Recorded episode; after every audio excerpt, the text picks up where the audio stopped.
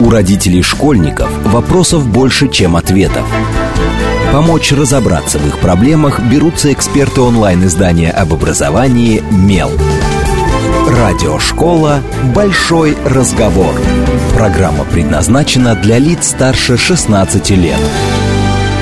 Добрый день, в эфире радиошкола. Это совместный проект радиостанции «Говорит Москва» интернет-издание об образовании и воспитании детей МЕЛ. У микрофона сегодня я, главный редактор МЕЛа Надя Попудогла.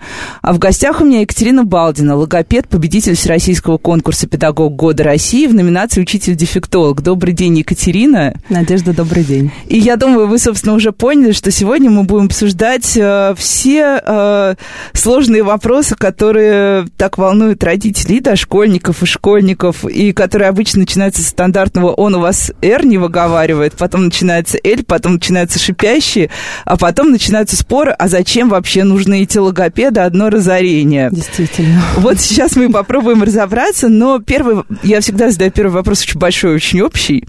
А, есть ли какая-то общая классификация а, проблем речевого развития по возрастам? Вот такая какая-то прям, чтобы вот условно говоря, до трех лет это, с трех до шести это, или такого на самом деле нет? А, на самом деле, сколько детей, столько индивидуальных подходов. Если очень грубо, да, мы считаем, что там а, в год должны появиться первые слова, первые простые фразы, потом а, к двум годам фраза должна усложниться, стать более распространенной. А, сначала появляются звуки простые, потом звуки более сложные. Кстати, «р», а уж, ну, если так точно говорить, то звук «р», да, появляется у нас к пяти годам. Это самого позднего антогенеза, да, самого позднего периода появления звук. Ну, есть, конечно, такие вот рамки, но э, вот в современной популяции дети у нас демонстрируют очень вариативные, э, ну вот, э, э, разные варианты речевого развития. И норма, ну, она, в общем, такая плавающая у нас сейчас. Ну, то есть не стоит родителям брать табличку и начинать по возрасту вычислять, в, каком, в какой день э, какая нет, буква должна нет, нет. проговориться правильно. А вот классические сложные буквы, ну, R, R, угу. все знают. Что еще есть? Ну, шипящие, конечно, сложные. У них очень сложная артикуляция. Для этого нужно особым образом поднять язык во рту. Нужно особым образом, чтобы края языка соприкасались с верхними резцами. Еще и струя воздуха у нас шла сильно. В общем, это тоже сложные. Шипящие, свистящие. Л сложный. Ну, в общем, на самом деле, опять же, да, зависит от ребенка. Если у него низкий тонус, то для него и К сложно произнести. Ага, то есть, а что вообще может влиять на возникновение у ребенка вот таких вот, ну, типичных проблем? Почему, например, многие дети не выговаривают это несчастные, эти несчастные буквы? Что, что вот тут мешает? Ой, на самом деле мешает много чего. Мешает, опять же, и а, различные нарушения функциональные. Ну, например, а, нарушение строения зубных рядов, а, нарушение, а, мышечные нарушения, тонические нарушения, слишком высокий тонус, слишком низкий тонус. Речевая среда. С ребенком, например, мало разговаривают, или наоборот, с ним разговаривают, точнее, не с ним, а вокруг него речевого шума, знаете, как комментирования настолько много, что он не может в этом как бы сосредоточиться и вычленить то, что ага, будет то есть слишком много тоже вредно говорить. Слишком много нет, только ситуативно, только отнесенно. То есть, когда у нас, знаете, нас учат, давайте мы все будем с детишками комментировать, все проговаривать, это тоже, ну, здесь важно не переборщить, потому что когда постоянный речевой поток, в этом тоже сложно развиваться ребенку. И речь ребенка, наоборот, часто тормозится только когда вот это, знаете, ой, смотрите, собачка, смотри, кисонька, да, побежала туда, прибежала оттуда. Ага, не и надо. вот тут я сразу спрошу, потому что раз у собачки и кисоньки возникли, а, есть стандартная история про многих взрослых, когда они разговаривают с маленькими детьми, начинается вот это вот, ну, как это назвать, сюсюканье, что ли, когда сознательно искажается вот это, какой у нас тут хал, хал, халюсенький, вот, что, вот такие вот всякие вещи, ну, в общем, какое-то коверканье слов на детский лад. Вот сейчас тоже многие пишут, что это, собственно, вредит, это вредно, если это постоянно повторяется, то у ребенка закрепляется как раз вот это вот э, картавость, шепелявость, уж не знаю, как это все назвать. Ну, скажем так, речь должна быть, конечно, высоко интонированной, да, э, то есть интонации, настроение, эмоциональный фон нашей речи должен быть, конечно, не монотонный, да, но, тем не менее, ребенок должен слышать э, те звуки, которые приняты в фонетике его родного языка, да, то есть нормативные звуки. Ну, не, ше, да, а не с, в не с, ш. да, ш. Вот. Э, это должна быть, да, в общем, спокойная, ласковая, интонированная, правильная русская речь. Ну, если мы про русский язык, да? Или... А если мы говорим тоже про речевой фонд, сейчас, э, ну, поскольку мы сейчас находимся в таком периоде, который принято называть, ну, про городских родителей, про московских, по крайней мере, осознанные родители, э, все очень интеллектуальные, стандартная рекомендация, я помню, что я тоже такое читала, когда у меня был ребенок совсем маленьким, что вот с первого дня начинайте говорить, и это, собственно, не только развитие мозга, но это тоже развитие... Ну, в общем, не начали с первого дня говорить «Привет, дорогой, как у тебя дела? Смотри, сейчас я надеваю на тебя колготки» а вот сейчас мы с тобой идем гулять. Действительно ли так важно вот постоянно проговаривать? Ну, потому что, мне кажется, многие молодые мамы от этого начинают сходить с ума, когда ты с неговорящим человеком все время что-то проговариваешь. Да, ты... и со стороны это выглядит достаточно Да, ты, ну, ты как да. такой телевизор какой-то непонятно Ну да, кого. при том, что эта речь на самом деле часто не отнесена к ребенку, а она такая, ну вот, надо проговаривать, значит, я буду проговаривать. Это выглядит достаточно эгоцентрично. То есть мама вроде как разговаривает с ребенком, на самом деле она в этот момент с ним не общается, она просто выполняет некую программу, которая Функцию. должна быть. Нет, на самом деле, еще раз, да, речь должна быть отнесенной к ситуации, не нужно комментировать каждое свое действие. Достаточно того, чтобы этот комментарий был э, адекватен ситуации, краток, краток и хорошо интонирован. Вот тогда у нас есть шанс, что ребенок действительно будет это воспринимать. Ну, и тоже, раз уж мы так пошли сначала по самым маленьким, собственно, да, все логично. А, у нас э, в Меле есть рубрика «Вопрос-ответ», и один из самых популярных вопросов, ну, у нас не очень много, у нас в основном, естественно, присылают родители детей школьного возраста вопросы, но когда речь заходит именно о младшей возрастной группе, назовем их так, э, всегда, всегда там каждый месяц будет хотя бы один вопрос. Моему ребенку два года, он до сих пор не говорит, как мне понять, что-то с ним не так – ну, то есть вести сразу к специалисту, или там подождать. Есть ли какие-то вот такие вот триггеры для родителей, которые вот в этом возрасте, где действительно границы очень плавают, мы знаем детей, да, которые там начинают бойко говорить в два уже, связано бойко и последовательно, а есть те, кто только в три вдруг раз и расцветает прямо на глазах, а вроде бы только что говорил только там какие-то отдельные слова. Да, есть такие дети, действительно, но здесь нужно смотреть, конечно, то есть если совсем ребенок не говорит в два года, да, и, допустим, то есть он... у него нет даже слога вот этого, да, какого-то? да, ага. ребенок молчит или ребенок, э, ну, воспроизводит какие-то вокализации, да, он там может покричать, он может там какие-то лепетные а, звуки издать, но в этом нет коммуникативной функции, то есть при помощи этого он не общается с окружающим миром, да, он этим не зовет, он этим не привлекает внимание внимание, он этим не просит игрушку или что-то там, или там не зовет гулять, то, конечно, здесь нужно обратиться к специалисту. Да? Если у ребенка есть какие-то обрывочные, как мы это называем, аморфные слова, корни, да, ну вот он говорит машина, там, фы-фы, там, или э, он говорит собака, ба, а, вот эти ка, ба, да, все вот например, да. например. И он действительно ситуативно, да, адекватно. Если бежит собака, он говорит ба или бака, бака, он зовет бабушку, да, ба, ба, там. Но это не какая-то такая понятная, связанная речь, как у нас с вами, то, в принципе, в два года еще так сильно волноваться не нужно. Можно подождать до трех, потому что у ребенка все равно речь есть. И коммуникация, да? Коммуникация есть, то есть ребенок общается с нами, с внешним миром, потому что любое, э, любое, как скажем, звукокомплекс, который несет постоянный смысл, мы уже считаем словом. Угу. Да? И все. И если у него тем более есть там дай, то это уже фраза. Это значит, у ребенка уже есть фразовая речь. Да, и значит, в общем, у нас есть база, на которой эта э, фразовая речь будет дальше развиваться. Вот если в три года будет а, а, такая же картина, то, конечно, здесь то уже есть, нужно если нет динамики уже какой-то Если нет очевидной. динамики, если не встает слоговая структура слова, да, если не начинается более понятная речь, если фраза не усложняется, то тогда мы уже идем к логопеду и начинаем заниматься уже в три года.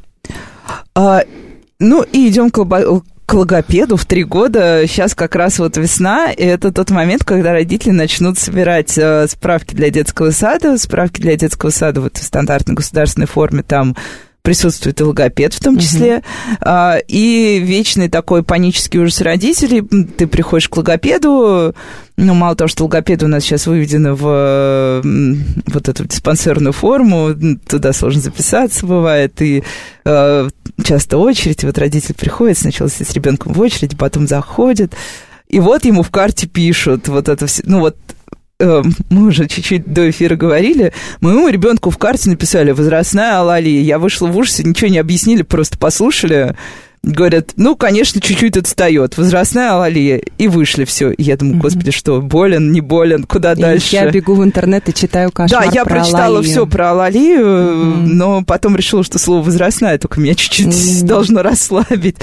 А, оно э, должно, ну, тут вообще, в принципе, такого а, заключения логопедического, как возрастная алалия, его не существует. То есть алалия – это сложное речевое нарушение. Это нарушение, лежащее а, в области коры головного мозга. То есть если есть проблемы в коре, то просто так с возрастом это не пройдет. То есть слово «возрастная» предполагает, что ну вот сейчас в этом возрасте есть, а потом там как-то перерастет, как говорится. Нет. К, слову, к алалии э, отнести мы это не можем. Вот возрастное слово мы можем отнести, например, э, к темповой задержке речевого развития.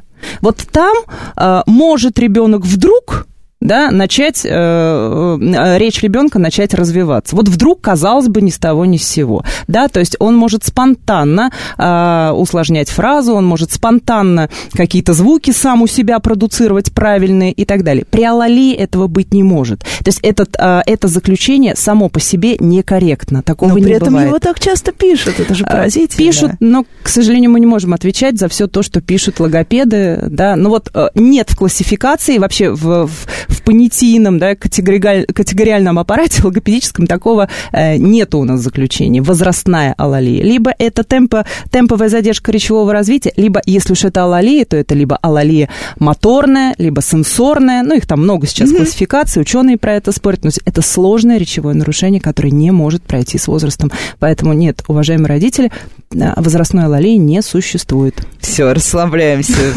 А я считала, что мы переросли, но с ребенком, ну хорошо. А, а насколько вообще это оправдано? То есть это тоже вот у многих родителей вызывает вопросы. Вот этот поход к логопеду, ну вот обычно, обычно большая часть детей, будем говорить честно, идет в детский сад в три года. Угу. В три года у очень многих детей те или иные какие-то речевые особенности а, но а, для чего мы фиксируем именно в три вот это вот в карте в медицинской, чтобы потом посмотреть на прогресс, когда мы пойдем в школу. Но на самом деле вот моего ребенка, например, а, в государственной системе после трех лет ни разу не проверяли. Для кого mm-hmm. это было, для чего, никаких рекомендаций. Ну, я все понимаю про госформы, а по смыслу, как часто вообще нужно проверять? Вообще нужно ли проверять? Или к логопеду все-таки нужно идти, когда ты вдруг почувствовал, что что-то идет не так. Ну, диспансеризация, проще говоря, нужна три, или нет? В три года вот нас учили в институте, что в три года у нас, в принципе, речь сформирована. И вот, допустим, после трех лет уже можно ребенку ставить распад речи. Если вдруг что-то происходит, не дай бог, какая-то травма. Речи, что это? Ну вот вдруг у ребенка черепно-мозговая а. травма. Угу. И считается, что у него уже не нарушение формирования речи, а, а уже именно. как бы распад. Да. Ну, конечно, сейчас очень мало детей, у которых в три года полностью сформированы все стороны речи. Но вот три года это считается неким таким Рубиконом, на котором стоит посмотреть, а так ли все идет, а нет ли каких-то проблем. Вот. Поэтому, ну, то есть, в принципе, в этом есть смысл. Конечно, в этом есть смысл. Особенно если у ребенка, ну вот родитель, например, чувствует, что какие-то есть э, проблемы с речью. Да? Вот сосед говорит так, вот на площадке ребята так говорят, а мой говорит вот так. Ну а почему не сходить? Лучше сходить уже, удостовериться, но только чтобы возрастную алалию не, не поставили. да. А если говорить э, в целом, вот уже несколько раз так прозвучало, что сейчас у детей очень, ну, что вот раньше были какие-то более-менее устойчивые нормы, сейчас дети очень вариативны в развитии. А, я где-то, ну, наверное, уже чуть ли не год назад вела тоже эфир на аналогичную тему, а, и мы тогда обсуждали с вашим коллегой, что в последние годы логопедических проблем у детей стало намного больше и что, э, и что этому способствует и айпады, и то, что родить, и присутствие родителей, и там было множество факторов. Вот как вам кажется, действительно дети стали вариативны, или проблем стало больше, или и то, и другое? Сложно об этом говорить, действительно, да, если мы сейчас возьмем, допустим, программы там 60-х годов, книги 60-х годов, там описан немножко другой контингент детей. А, они, правда, это были те дети, которые начинали пользоваться фразой в год, в полтора года, это они, правда, говорили. А почему так? А, ну, э, здесь можно фантазировать, да, почему так? Естественно, мы все развиваемся, и наше общество развивается. Раньше для того, чтобы поиграть или для того, чтобы, например, э, посмотреть мультик, ребенку нужно было проделать очень много различных действий. А, То ну есть да. его мозг должен был поработать, да, э, или, например, помечтать об этом мультике неделю, как мы, мы в детстве, например, ждали диснеевских по воскресеньям, и мы про это думали, и мы в это играли, и мы это как-то вот это, это было это то, что развивал наш мозг, да, для того, чтобы поиграть, нам нужно было выйти во двор, э, сбить какую-то команду, побегать, придумать правила и так далее. Сейчас жизнь, с одной стороны, упростилась, да, для мозга она упростилась, но Тогда, наверное, мозг решил, а зачем же я буду вот эти все функции развивать так рано, если я могу нажать кнопку, и будет мне мультик, да, если я могу нажать другую кнопку, и будет мне игра. То есть, и несмотря на то, что вокруг наших детей сейчас очень много всяких сенсорных раздражителей, да, э, там и аудио, и видео, и постоянно какие-то 5D они ходят, и крутятся на каких-то там э, каруселях. Да их еще с детства развивают. Э, Смотреть в манеж любого ребенка, там будет столько... Там куча всего. Там развивающих детских игрушек. Да то, наверное, вот просто нет э, такой потребности у мозга работать вот э, на такую катушку, конечно, да, потому что, ну вот, э, все гораздо проще. Поэтому, несмотря на то, что раздражителей вокруг много, дети сенсорно голодны. То есть им надо немножечко усложнять жизнь, да, им нужно, чтобы э, вот они вот с этой одной, двумя, тремя игрушками могли что-то сделать, а не с пятьюдесятью лежащими в манеже. Игрушки надо менять каждую неделю, да, постоянно должно быть что-то новое. Давать давать мозгу какие-то новые программы. Мозг развивается только так, осваивая новые программы. Так, а если, вот да, если не брать в расчет, что позже стали просто дети говорить, а в целом вот есть какая-то, какая-то, может быть, статистика про то, что действительно сейчас вот у нас много детей с проблемами в речевом развитии или, или а, такая статистика, ну как, э, я цифр не знаю да, этой да, статистики, да, нет, можно, да, да действительно есть, я работаю вот уже 15 год, и даже моя собственная статистика э, говорит о том, что действительно речевых проблем стало больше. Сейчас в детском саду я работаю на дошкольном уровне образования, а раньше я работала в школе, то есть, в принципе, ну, я э, могу говорить, в общем, адекватно про возраст дошкольный и школьный. А действительно, ну, практически каждый третий ребенок имеет речевые проблемы проблемы, приходя в детский сад. Так, хочется спросить, почему, но я уже, я уже поняла более-менее, я думаю, и наши слушатели тоже поняли. И тут э, родители часто все перекладывают как раз на тот самый детский сад, школу и вообще на то, как у нас поменялась система, потому что, ну, все вспоминают некое золотое советское время, когда в каждом детском саду был логопед, э, прийти, к, ходить к логопеду можно было бесплатно и так далее. А сейчас, чтобы попасть к логопеду в детском саду, если он вдруг там есть, не во всех садах они есть, особенно если речь идет о регионах, ты должен пройти комиссию, получить заключение, и многие родители просто, они не проходят вот эту вот линейку, и в итоге э, дети подходят к школе с теми же самыми проблемами, которые, ну, в общем, у них в течение там нескольких лет были, и можно было бы в саду исправить. Вот действительно ли садовские логопеды меняли картину э, по тому, как, насколько рано у детей фиксировались какие-то проблемы, как, как их решали? Или это все-таки легенда из золотого советского прошлого, что все было очень классно, и тогда мы с легкостью совсем справлялись? Надежда, вы сейчас затронули для меня такую очень больную тему, потому что э, я считаю э, большой проблемой э, вот вообще мы теряем поколение, потому что э, у нас закрылись логопедические коррекционные детские сады. А, ведь действительно раньше а, когда были такие сады, вот представляете, ребенок попадал в среду, где каждый день, пять дней в неделю, с утра до вечера он был в коррекционной вот этой вот атмосфере. С ним с утра занимался логопед, а после обеда по заданию логопеда с ним работали воспитатели. И только когда ребенок на три года до школы, да, допустим, 4 до 7, а, значит, попадал вот в эту вот постоянную коррекционную среду, мы имели шанс вывести детей с речевыми проблемами, с охранным слухом и интеллектом в абсолютную норму. То есть, придя в первый класс, мы, а, ну, практически могли дать гарантию, что э, у ребенка не, будут, не будет проблем в дальнейшем с письменной речью. У него не будет дисграфии, у него не будет дислексии, дизорфографии, он будет прекрасно учиться. Ведь что такое речь? Да, у нас даже речь и мыслительная деятельность. Это мышление. У нас мышление опосредовано речью. И если наша речь не сформирована, то как мы мыслим? И как ребенок будет учиться. Да, ведь эти все дошкольные проблемы он понесет с собой в школу. Сначала он будет чуть-чуть ну, неуспешен. Так происходит, да, да, да, потом да. больше. То есть мы... Э, и вот этот неуспех, он как снежный ком накапливается, ребенок тянет его за собой. Соответственно, ну, по жизни, да, то есть вот мы лишаем его шанса быть успешным и принести пользу не только себе, но, может быть, и стране, да, развивать страну, открывать какие-то новые законы, изобретать там э, в, в медицине, в инженерии что-то, да, ну, то есть это, это речь, это мышление, это развитие мозга. Поэтому, да, действительно, э, была очень э, хорошая логопедическая база. К сожалению, сейчас мы этой базы не имеем. А, по крайней мере, вот в, ну, в государственной нашем, системе, да, в государственной да, системе. Потому что два раза в неделю занятия с логопедом, три раза в неделю, если у ребенка сложное речевое нарушение, вот алалия, например, о которой мы говорили, конечно, там должны быть интенсивные занятия именно вот том варианте коррекционных садов. И, насколько я понимаю, да, воспитатели занимают, занимались в коррекционных садах по специальным программам, то есть даже какие-то, ну, простые игры, они были все равно направлены на компенсацию проблем ребенка. То есть прям вот логопед говорил, играйте больше с чем-то. Там как... не то, что говорил, это был, я просто практику проходила в логопедическом детском саду, я застала работу, я видела, это просто была, знаете, машина. Вот машина, очень хорошо функционирующая по всему бывшему Советскому Союзу, да, которая из детей, которая детей выводила в норму. Там не только воспитатель, там даже вот э, младший воспитатель, нянечка, могла позаниматься с ребенком, сесть, если нет времени, допустим, у э, воспитателя, и отработать с ребенком что-то. То есть там вот все было, все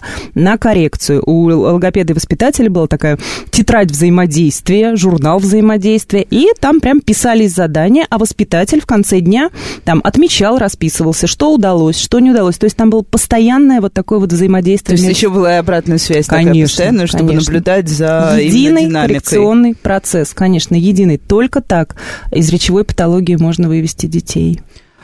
Ну, сейчас э, в... у нас нет логопедов в детских садах, но зато у нас в детских садах э, часто бывает много самых разнообразных платных услуг. Вот самое модное – Э, за последнее время, это логопедическая, господи, я вот уже с трудом mm-hmm. выговариваю, логопедическая ритмика.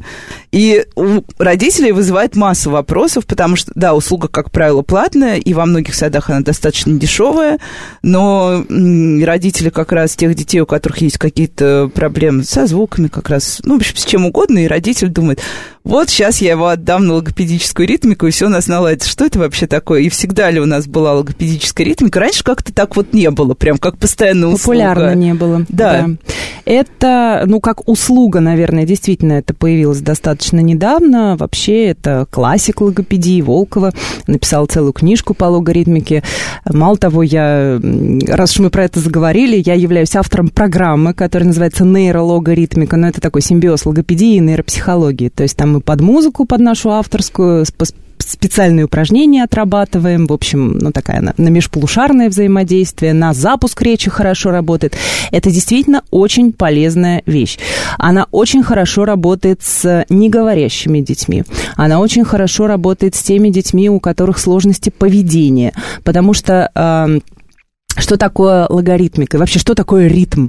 Да, э, вот у нас речь может быть понятной, когда у нас практически все звуки нарушены, но слоговая структура сохранна. Если я скажу вам а, у, ре, а, табуретка, например, да, а Я уж в контексте, да, а, а, а, в контексте, да, если ребенок нам показывает и говорит, а, э, а, а показывает в этот момент на табуретку, э, мы уж точно поймем. Поэтому вот база речи это вот эта вот а, ритмика, интонационная составляющая, то есть это основа слоговой структуры, поэтому с неговорящими детьми Например, мы начинаем работать с того, что мы с ними прохлопываем, протопываем, пропиваем э, ритмы. А уж когда это под музыку, и когда это в ситуации вот такой игры происходит, да с единомышленниками, да с какими-то веселыми костюмами, вот как у нас это происходит, это очень здорово, это правда очень нравится детям. Ну, Хорошо, тогда я буду считать, что я не зря тоже, как э, многие родители, которые услышали логаритмика и решили, что, может быть, нам поможет в свое время, отправила ребенка топать и хлопать. А, но на самом деле у нас, да, остается еще очень большой пласт проблем. Сейчас мы прервемся на короткие новости и сразу после них поговорим уже о школьном периоде, о том, как влияют как раз проблемы речевого развития в младшем возрасте, уже на школьный. С вами Радиошкола, не отключайтесь. У родителей школьников вопросов больше, чем ответов. Помочь разобраться в их проблемах берутся эксперты онлайн-издания об образовании «Мел». Радиошкола «Большой разговор». Добрый день, в эфире снова радиошкола. Это совместный проект радиостанции «Говорит Москва» интернет-издание об образовании и воспитании детей «Мел». У микрофона сегодня я, главный редактор «Мела» Надя Попудогла. Uh, у меня замечательная тема. Он у вас «Р» не выговаривает, на что обратить внимание при подготовке ребенка к школе. И, собственно, я думаю, вы понимаете уже, те, кто был, слушал нас в первой половине, те, кто присоединился сейчас, что разговариваем мы uh, о разного рода проблемах речевого развития. Делаем это вместе с Екатериной Балдиной, логопедом, победителем Всероссийского конкурса «Педагог года России» в номинации «Учитель-дефектолог». Добрый день еще раз, Екатерина. Еще раз добрый день.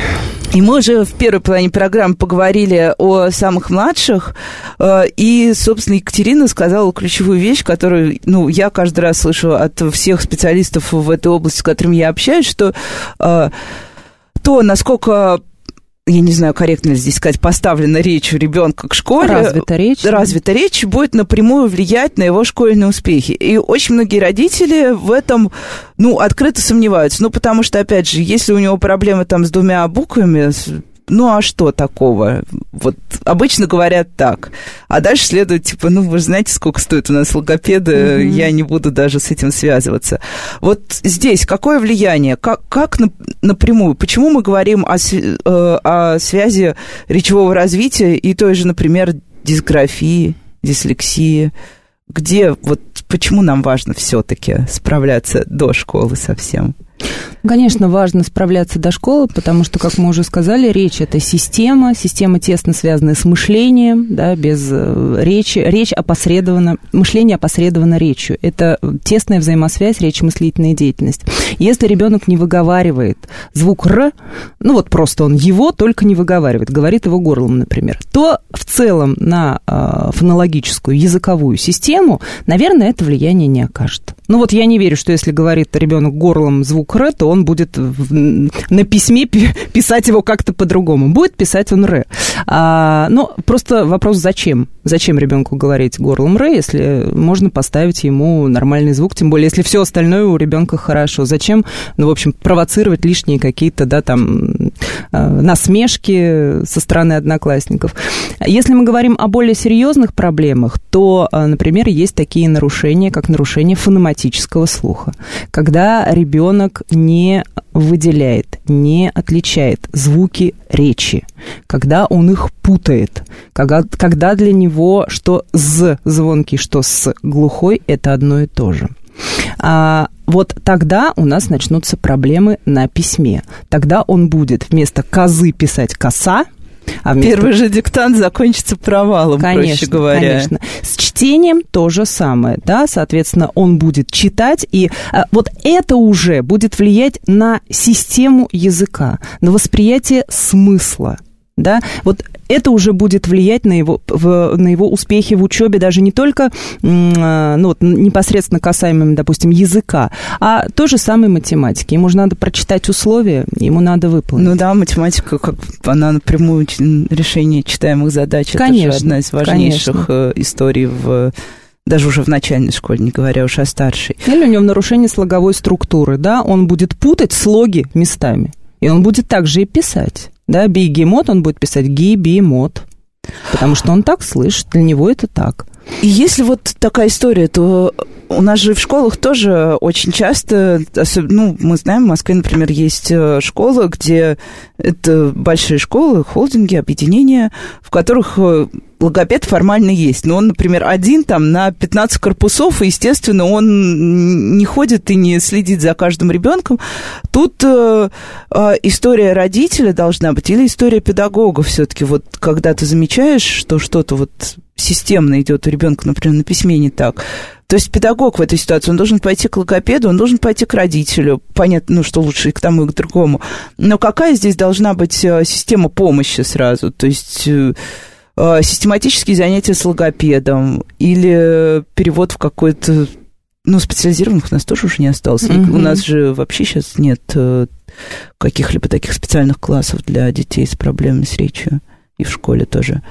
Как, как поступать в этой ситуации? То есть педагог бьет тревогу, что делать? Педагог бьет тревогу. Если ребенок, э, если у ребенка много-много красной ручки в тетрадке, особенно по русскому языку, то нужно бить тревогу в любом случае. И родителям тоже. И родителям, и всем. И показать это логопеду, именно школьному логопеду, который имеет представление о том, что такое дисграфия и дислексия, может отличить это от другого рода ошибок, потому что ну, не все ошибки у нас имеют именно логопедический характер, да, это могут быть ошибки по невнимательности, это могут быть просто грамматические ошибки, да, и так далее.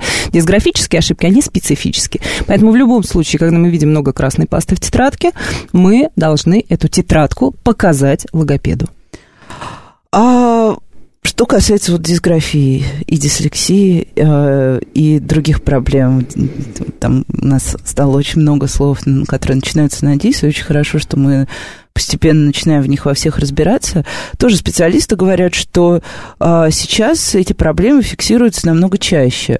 Но вот почему-то иногда возникает ощущение, что проблемы фиксируются чаще не потому, что сама проблема стала более распространенной, а потому что мы стали, что ли, лучше диагностировать, то есть то, что раньше... Или, э, и, и, э, или это мое заблуждение, и всегда был примерно Э, одинаковые алгоритмы, все специалисты им всегда примерно одинаково владели, и действительно сейчас стало больше дисграфиков и дислексиков.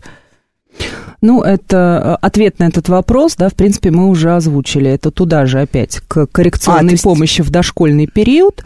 Э, действительно, раньше дисграфиков было меньше. Почему? Потому что их... А, все понятно. Профилактически, в общем, была проведена профилактическая работа в дошкольный период. Массово, массово, да. Логопеды, конечно, работали. Все технологии, которые, они такие, при работе с дисграфией применяются и логопедические, и нейропсихологические методики. Это такая очень интересная и специфическая работа логопеда. Не каждый логопед может работать с дисграфией, дислексией, вообще с нарушениями письменной речи. Конечно, эти специалисты, сильнейшие специалисты, и, в общем, фундаментальные труды по дисграфии написаны именно нашими учеными и нашими специалистами разработаны.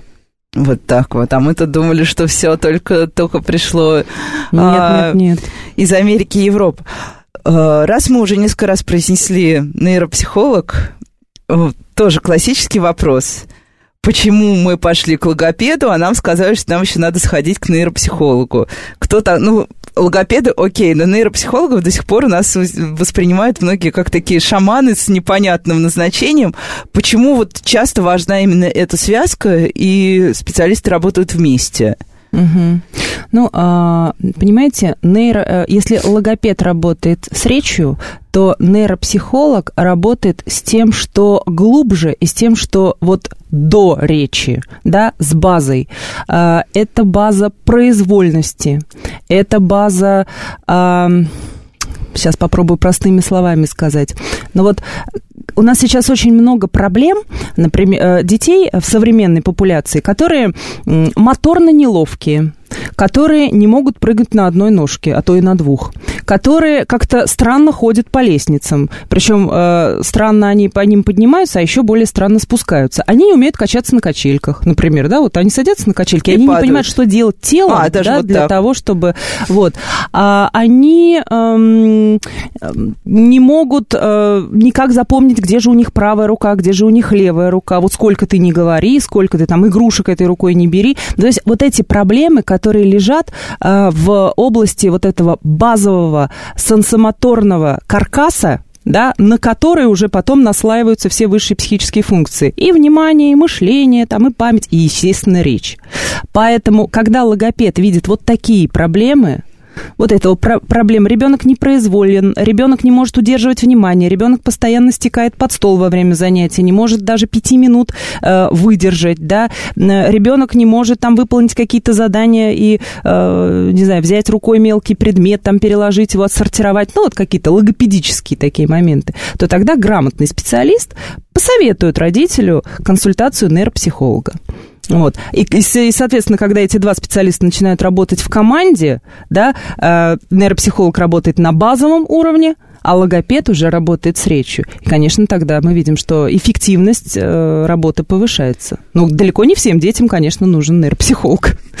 Ну, просто нейропсихолог это тоже, с одной стороны, одних это пугает, а другие, наоборот, считают, что это очень модно. Часто путают с психоневрологом, и вот да, думают, что... страх, да, но сейчас э, нейропсихологи вообще в моде, и э, я, например, наблюдала, как в прошлом году массово перед школой родители водили детей на консультации именно к нейропсихологу, чтобы понять, э, готов ли мой ребенок вот именно с точки зрения развития мозга.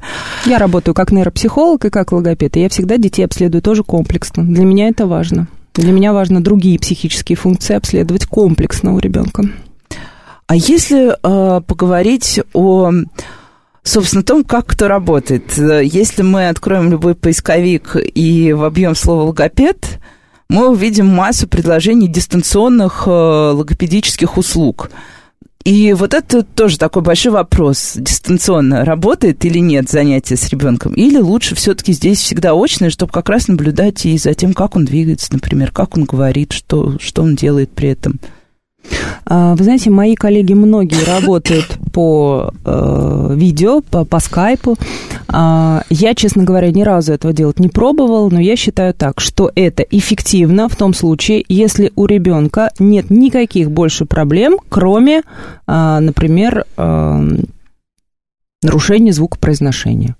Вот звуки поставить, наверное, можно, когда рядом сидит мама, и логопед говорит маме, так, поднимите вот это вот сюда, вот это вот поставьте вот сюда. То есть, если ребенок высокопроизвольный, если он сидит и занимается, то, наверное, такое, ну, может быть, читать, там, ну, какая-то подготовка к школе, может быть, в таком формате, да. Но если мы говорим о каких-то более сложных э, и комплексных, тем более, нарушениях речи, э, то мне кажется, что все-таки нужно очное присутствие специалиста. Ну и второй связанный вопрос.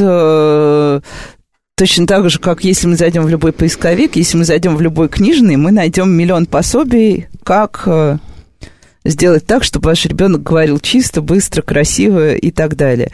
Э, и очень многие родители занимаются с детьми самостоятельно, тем более, что часто можно найти там книгу купил, видео посмотрел на Ютубе, и вот ты уже вроде бы и сам можешь, сам себе логопед. Родитель э, все-таки может самостоятельно помочь ребенку с простыми тоже. Вот если мы не говорим о сложных, именно о простых каких-то, вот, ну, буквально там пару звуков, например. Или все равно это такая тщетная попытка победить сущее. Я думаю, что попробовать можно, если это какая-то легкая проблема. У меня, например, очень много там мамочек, бабушек, которые раз и поставили там своему ребенку Р, например, сами. Ну, то есть у нас э, вообще есть несколько способов, например, постановки звуков. Есть постановка по подражанию. Просто сейчас таких детей мало, которые работают на этом, да, вот без механической помощи. Ты им показал, объяснил, язычок подними туда, э, зубки сделай так, губки сделай так, и и не справляются дети сейчас? И дети, ну, редко сейчас справляются. То есть по подражанию редко. Но бывает, а почему нет? И вот бабушка или мама сели перед зеркалом, показали, а ребенок сам, например, замотивирован на то, чтобы рычать, он хочет, и он постоянно пытается, ищет эту артикуляцию. А бабушка, например, посмотрела ролик в Ютубе, где логопед показывает, как это делать. Ну, почему не попробовать? Другой вопрос, если мы видим, э, если бабушка, э, уважаемые родители, если вы видите, что э, ребенок начинает искажать звук, и у вас не получается, то закончите это и идите к логопеду. Не мучайтесь и не страдайте. Но а, помимо детей есть еще их родители. Родители часто тоже сами говорят а, и не выговаривают звуки и так далее и тому подобное.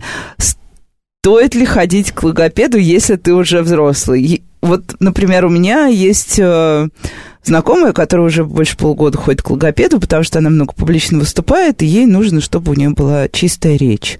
Э, взрослые, вот эти вот детские проблемы, легко ли справляются во взрослом возрасте? Очень сложно. То есть ходить к логопеду взрослому там в 30 плюс уже нет, я ставила э, звуки людям, которым и 30 плюс, и 40 плюс. Опять же, это все зависит от высокой мотивации. Но здесь, понимаете, здесь же это вот преодоление. Вот всю жизнь ты говорил так. И у тебя уже такой вот четкий на это э, выработался стереотип, и твои мышцы, и вообще твой мозг, э, уже вот в нем уже вот эта все. схема. И поэтому это нужно такую высокую мотивацию, такой высокий самоконтроль иметь для того, чтобы это сделать. У меня была ситуация, когда мама с очень интересным ре, там даже не горловой было, а такое, мы называем это кучерский, это очень, это я даже не изображу. Ну, то есть это такое искажение очень экзотическое ре у нее было. И вот она привела с таким же точно ре ко мне девочку. Девочки, я поставила ре, мама тоже захотела ре. И мы поставили маме ре, автоматизировали. Сейчас у девочки, у мамы хорошие ре. Но правда маме очень хотелось. Потому что она вот на преодоление, она говорит, меня в детстве ко всем логопедам водили, и к платным, и бесплатным, и кому, ну вот, и ничего не получалось. Наверное, в детстве была просто меньшая мотивация.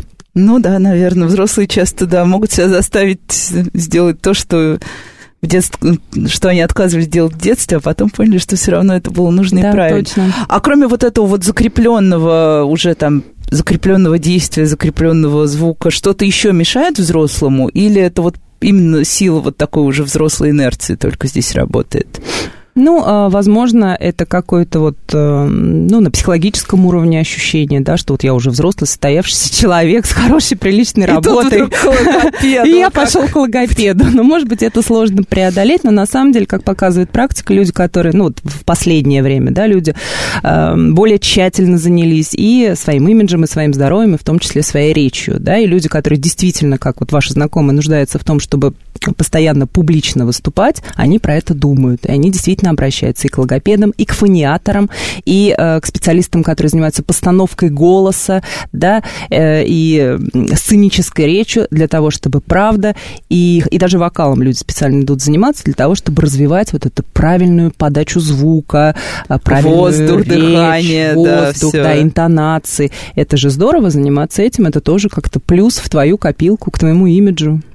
Ну и э, еще об одной проблеме заикания. Заикание, собственно, мне кажется, это какой-то такой, ну, самый э, тяжел, одна из самых тяжелых проблем для родителей, потому что они воспринимают заикание детей прям очень, ну, как э, суперсерьезную проблему.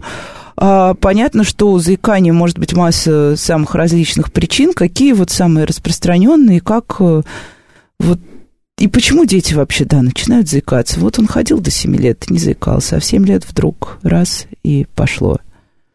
А, это действительно очень серьезная проблема, а, которая тоже требует такого же серьезного решения, которое нужно сразу, как только мы заметили в запинке в речи, отнестись серьезно. Ну, и теология, в общем, причин может быть много. Это действительно может быть какая-то стрессовая ситуация, это могут быть какие-то нервные перегрузки, это может быть вследствие каких-то а, соматических а, заболеваний, это может быть после высокой температуры, после интоксикации, а, после, после менингитов бывает, да, что дети а, дают там запинки, а, начинают заикаться. Если родители это увидели, тут же бегом вообще не ждать, э, само... Э, вот это как раз не, не рассасывается. Да, да, это точно не рассасывается, и это должен быть специальный специалист, специальный специалист, он называется заиколог. Да, то есть вот логопед... Ого. Да. Так, я узнала прям для себя новый да, потому что, ну вот я, например, заиканием не занимаюсь, потому что заикание – это такая вещь, которым нужно либо заниматься полностью, отдаваясь этой проблеме,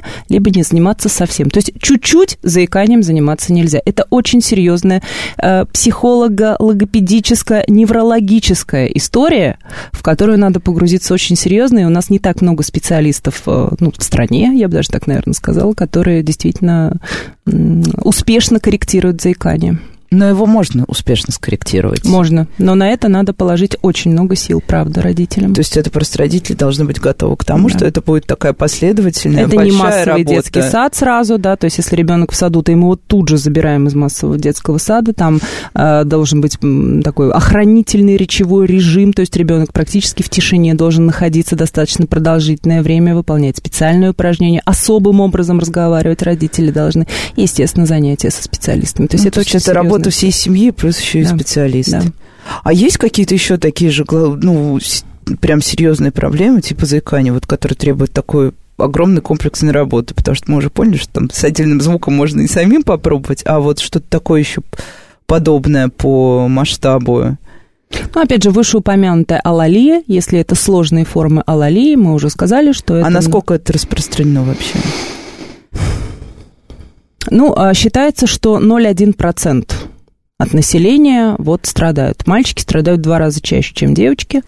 А, вот. Ну вот статистика, по крайней мере, я не думаю, что их всех можно учесть, этих детей, да, а, но действительно есть э, достаточно серьезные а, уже э, такие формы, которые требуют стационарного лечения Даже на первых, да, на первых этапах, если это какие-то серьезные формы, моторные или сенсорные или смешанные алалии, когда ребенок, например, не, совершенно не понимает речь, да, или он э, вроде как понимает, но Э, не может говорить, и мы уже отдифференцировали это от каких-то сходных нарушений, например, при расстройствах аутистического спектра мы видим, ну, похожую картину, да, то есть должна быть очень большая дифференциальная диагностика, это не одна консультация у логопеда и не две, это именно междисциплинарная диагностика, если мы поняли, что это алалия, э, вот такая тяжелая, то мы э, работаем в условиях стационара и э, потом в условиях вот такого вот постоянного коррекционного процесса. Ну и, кстати, я должна была с самого начала спросить, но что-то я как-то э, упустила этот момент, что всегда пугает родителей, когда мы начинаем говорить о логопедах. А, и об учителях а, дефектологов. Всех пугает слово дефектолог. Вот что, собственно, вкладывается в слово... Ну, потому что это страшно для родителей услышать. Сходите к дефектологу, все, приговор. Ты чувствуешь себя непонятно как, и что тебя ждет, тоже непонятно. Ну, дефектолог, да, все мы и логопеды э, заканчиваем дефектологический факультет. Дефектология – это тифлопедагогика, сурдопедагогика, логопедия и олигофренопедагогика. Вот возможно, э, олигофренопедагогика, это вот те, э, олигофренопедагоги, это те педагоги, которые работают с детьми с нарушением интеллектуального развития, Э, вот, э, возможно, у родителей что-то ассоциируется с тем, что у ребенка, значит, какие-то нарушения интеллекта, может быть, да нет, мне кажется, сам слово, само ну, может быть, само слово дефект, дефект как-то смущает. Да, дает коннотацию не, не то. знаю, но, в принципе, дефектолог просто, Это просто общее... занимается развитием высших психических функций у ребенка. Вот, не более того. Ну, вот теперь можно, мне кажется, расслабиться, потому что э, очень часто действительно... Э, например, в той же школе или в саду говорят, обратитесь к дефектологу, и многие родители даже не понимают, что просто рекомендуют, на самом деле, обратиться к тому же логопеду. Mm-hmm. А, а что-нибудь такое из вашей практики, прям то, что было сложное, и что можно записать себе в победы? Ну, а, Человеческие я истории много... всегда самые интересные. Я много работаю с разными детьми, так как я работаю в инклюзии, у меня дети с разными абсолютно заключениями, с разными диагнозами. И, конечно, в каждом, ну, наверное, уже очень много лет работаю. Были неговорящие дети, были сложные алалики, которые заговорили и сейчас учатся в школе. Были дети с расстройствами аутистического спектра, э, со сложными достаточно формами, низкофункциональные дети которые тоже начали говорить, коммуницировать либо посредством речи, либо посредством альтернативной коммуникации. То есть, ну, в принципе, у каждого ребенка, да, победа, она может быть большая, может быть маленькая для окружающих, да, но вот если мы его сравниваем всегда с собой, с ним же, да, например, год назад, то вот я всегда радуюсь каким-то вот таким вот мелочам. Сказал звук А, или составил первое предложение, или рассказ пересказал, например, да, ну вот у каждого свое, ну и, кстати, да, раз мы упомянули, дети с э, РАС, у них какая-то отдельная тоже своя методика работы с логопедом, нейропсихологом. Они должны обязательно работать и с логопедом, и с нейропсихологом, или mm. как тут, как тут устроено? Ну, опять же, прямого показания к нейропсихологу нет ни у кого. То есть оно не, нет прямой корреляции с э, диагнозом, да, вот если у вас диагноз такой-то, то вам точно нужен нейропсихолог. Ну, просто да, вот если мы посмотрим вокруг, то большая часть родителей, у которых у детей как раз э, диагностировали аутистический спектр, они почти все ходят к нейропсихологу, прям вот Ну, почему-то по так, так, так получилось, наверное. Ну, я говорю, что прямой связи нет. Здесь зависит от конкретного ребенка, как у него развит вот этот базовый сенсомоторный уровень, как у него развиты, в общем, какая у него симптоматика, есть ли у него нейропсихологические э, какие-то синдромы, да, и тогда мы назначаем нейропсихолога, рекомендуем. Нет, такой связи нет. Логопед, конечно, работает по-другому с этими детьми. Там самая главная проблема – это нарушение коммуникации и социальных контактов. Мы работаем над мотивацией к речи. Он не говорит не потому, что он не может, потому что не хочет Нет мотивации, да. Да, и мы работаем на вызывание коммуникации. Нам важно вот, чтобы он нас увидел, и ему что-то захотелось нам сказать. Это, конечно, другая работа, специфика другая. Ну, и мне кажется, это тема даже для отдельного эфира, работа с... Это очень а, интересная тема. Такими, да, с такими детьми. А, спасибо большое. Я даже для себя узнала много нового. С вами была Радиошкола. До встречи на следующей неделе.